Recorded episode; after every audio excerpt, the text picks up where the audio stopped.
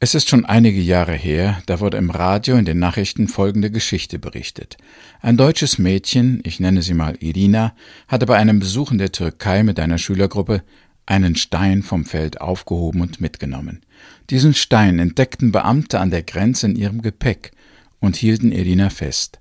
Sie wurde angeklagt, alte Kulturgüter des Landes geraubt zu haben.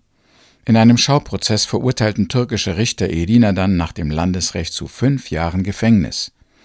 Nur durch die Vermittlung deutscher Politiker und Anwälte kam Irina dann vorzeitig nach einigen Monaten aus dem Gefängnis und konnte wieder in ihre Heimat Bielefeld zurückkehren. Bald danach sah ich sie auf einer Konferenz in Detmold. Irina hatte immer beteuert, sie wollte auf keinen Fall Kulturgüter des Landes rauben, sie habe lediglich irgendeinen Stein auf dem Feld als Andenken mitnehmen wollen. Der Stein war weder von einer heiligen Stätte noch von antiken Ruinen. Sie war sich keinerlei Schuld bewusst und fühlte sich ungerecht und menschenunwürdig behandelt. Viele Fragen tauchen da auf. War die Tat des Mädchens ein Verbrechen? Oder nur kindliche Unbefangenheit?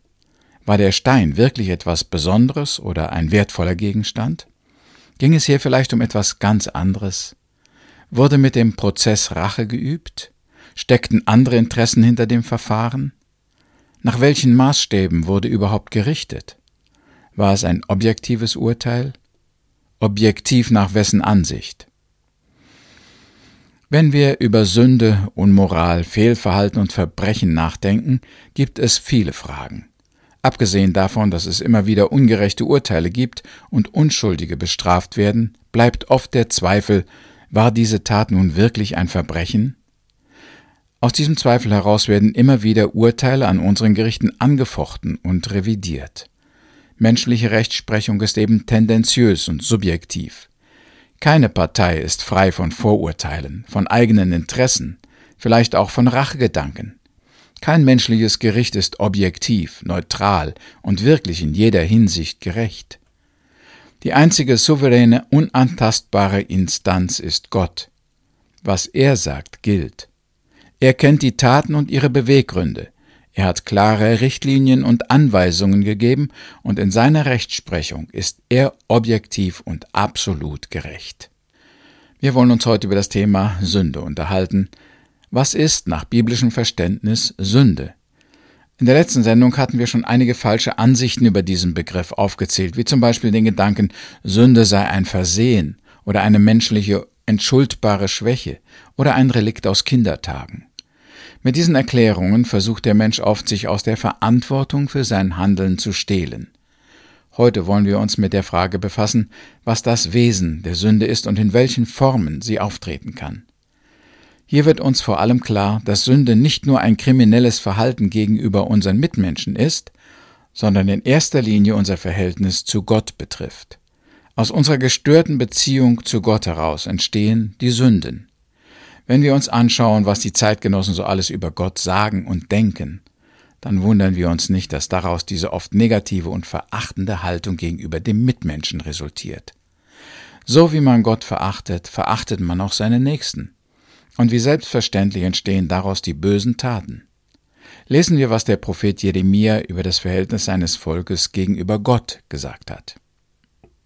In Jeremia 2, Vers 5 lesen wir nach der Guten Nachricht Bibel, So spricht der Herr, was hatten eure Vorfahren an mir auszusetzen, dass sie sich von mir abwandten, nichtigen Götzen nachliefen und so selbst zunichte wurden?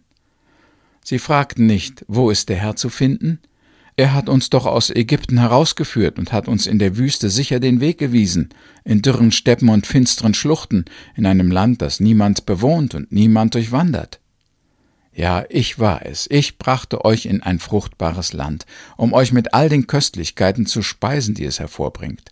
Aber kaum wart ihr dort, habt ihr mein Land verdorben und mir mein Eigentum zum Abscheu gemacht. Eure Priester fragten nicht nach mir, die Leute, die Weisungen gaben, kannten mich nicht, die Führer des Volkes lehnten sich gegen mich auf und die Propheten redeten im Namen Baals.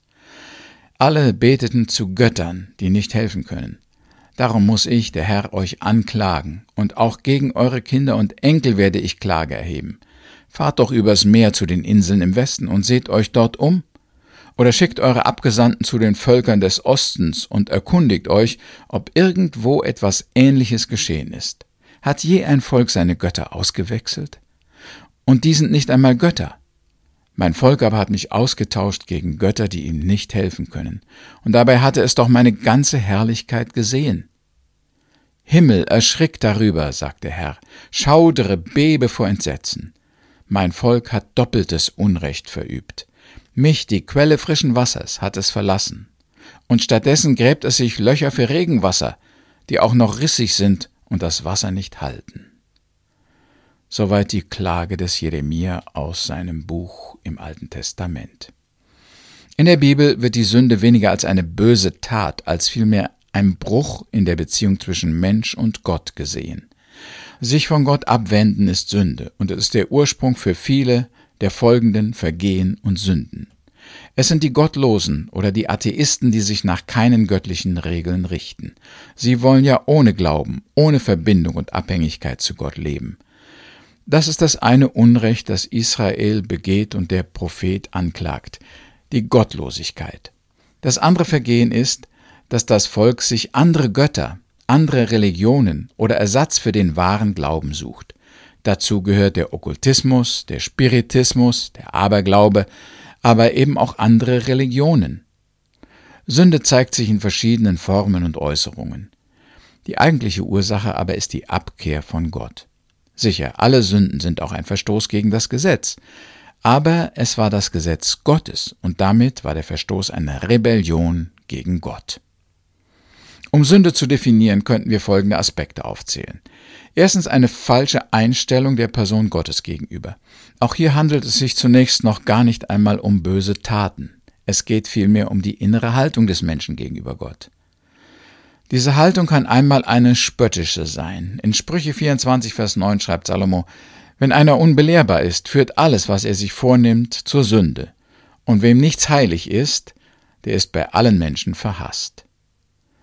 Was ich an dieser Aussage hervorheben möchte, ist der Nebensatz, wem nichts heilig ist. Das ist die Haltung der Spötter. Sie lachen über Gott und machen ihre Witze. Kennst du sie auch, die Staatsbürger, die sich über alles, was heilig, gut und ehrwürdig ist, lustig machen? Sie meinen, sie seien cool und haben die Lache auf ihrer Seite.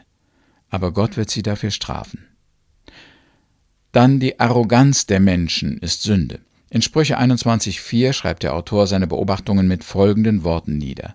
Hochmütiger Blick, überheblicher Verstand, jemand erziehen zu wollen, der Gott missachtet, führt zu nichts.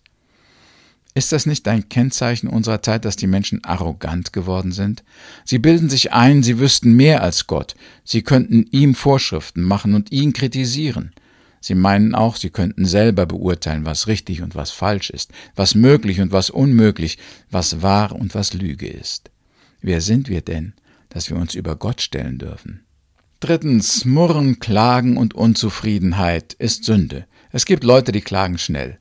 Das Wetter ist nicht wie erwartet, die Ernte ist schlecht ausgefallen, die Preise sind viel zu hoch, ihre Gesundheit lässt zu wünschen übrig, die Mitmenschen behandeln sie nicht richtig, Irgendwo steckt in diesem allen ein versteckter Vorwurf gegen Gott. Wir leben in einem Land des Überflusses. Keiner früheren Generation ging es so gut wie uns. Die meisten Menschen auf dieser Welt kämpfen ums Überleben und haben nicht einmal genug zu essen. Aber die Leute in Europa murren. Dieses Murren kommt aus einer Unzufriedenheit über die Pläne und das Versorgen Gottes und stehen uns nicht zu. Sie sind einfach Sünde in sich. Als nächstes Lästerung und Beleidigung Gottes. In Markus Kapitel 3 Vers 29 erklärt Jesus selbst seinen Jüngern, Wer aber den Heiligen Geist beleidigt, für den gibt es keine Vergebung, denn er ist auf ewig schuldig geworden. Vor dem bürgerlichen Recht ist Lästerung und Beleidigung Gottes und des Heiligen Geistes schon lange kein Delikt mehr. Im Gegenteil, in öffentlichen Veranstaltungen, in den Medien, in der Politik ist es üblich geworden, Witze und lästerliche Bemerkungen über Gott und die Gläubigen zu machen. Andere Religionen nehmen das noch viel genauer. Beleidigung Gottes, Lästerung, üble Nachrede, verächtliche Gedanken oder Worte trennen uns von Gott. Gleichzeitig verwässern sie die Weisungen und Gebote Gottes und öffnen der Gesetzlosigkeit Tür und Tor. Gottesfurcht ist immer noch der beste Schutz gegen Lieblosigkeit, Übervorteilung und Unrecht an unseren Mitmenschen. Ich hoffe, diese Erklärungen machen deutlich, dass Sünde nicht nur eine böse Tat, ein Mord, ein Raub oder eine Lüge ist.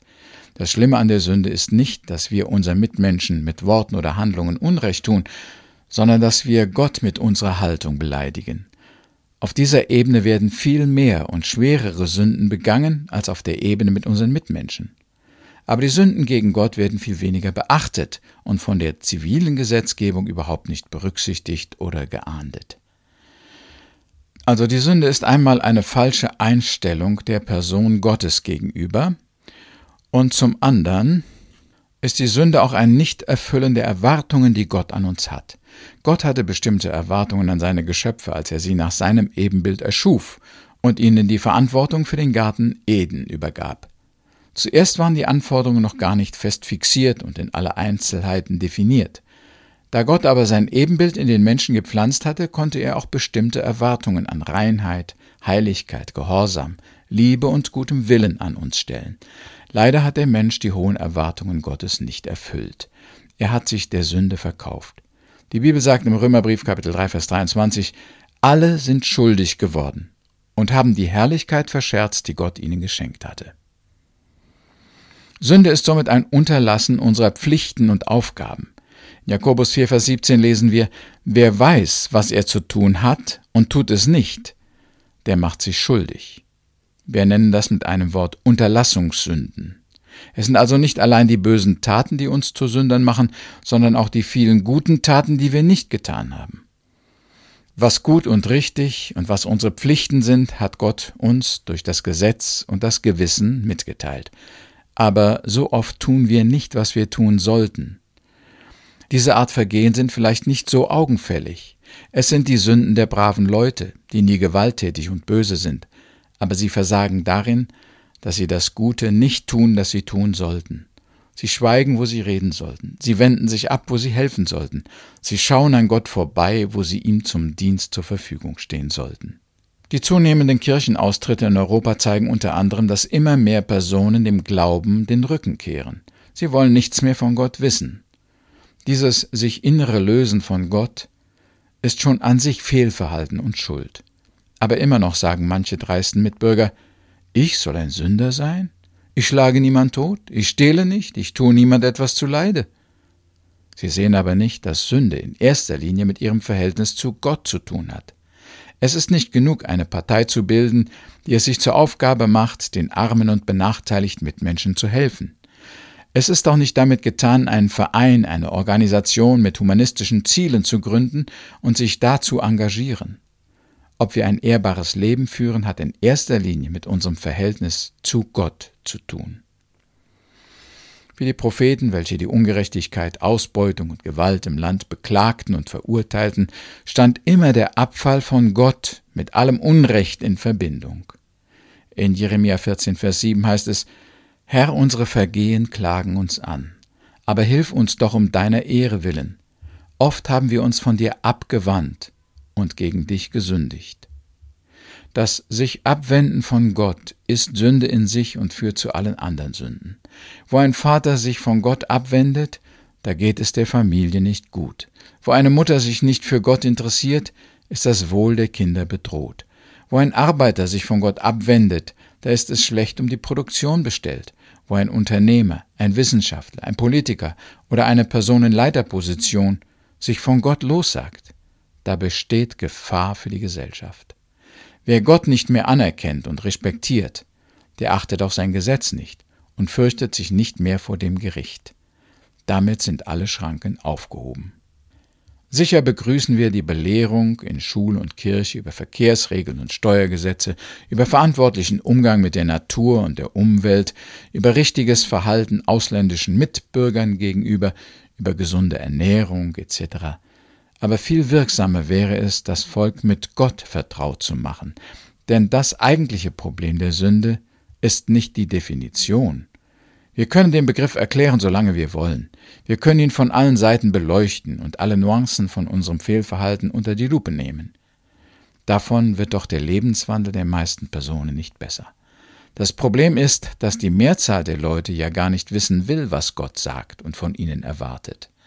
Deshalb ist der biblische Unterricht in unserer Gesellschaft so wichtig, damit unsere Mitbürger lernen, Gott zu respektieren und unter seiner Autorität zu leben.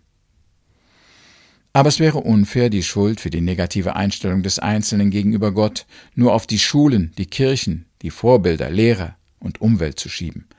In Wahrheit ist jeder selbst für seine Beziehung zu Gott und zur Sünde verantwortlich. Jeder muss selbst dafür sorgen, dass er sich richtig verhält und Gott ehrt. Aus diesem Grunde können wir auch alle aus eigenem Entschluss unser Verhalten zu Gott ändern und daran arbeiten, die Erwartungen Gottes zu erfüllen. Liebe Gott und dann tue, was du willst, hat einmal ein bekannter Christ gesagt. Darum geht es auch. Wir beten noch.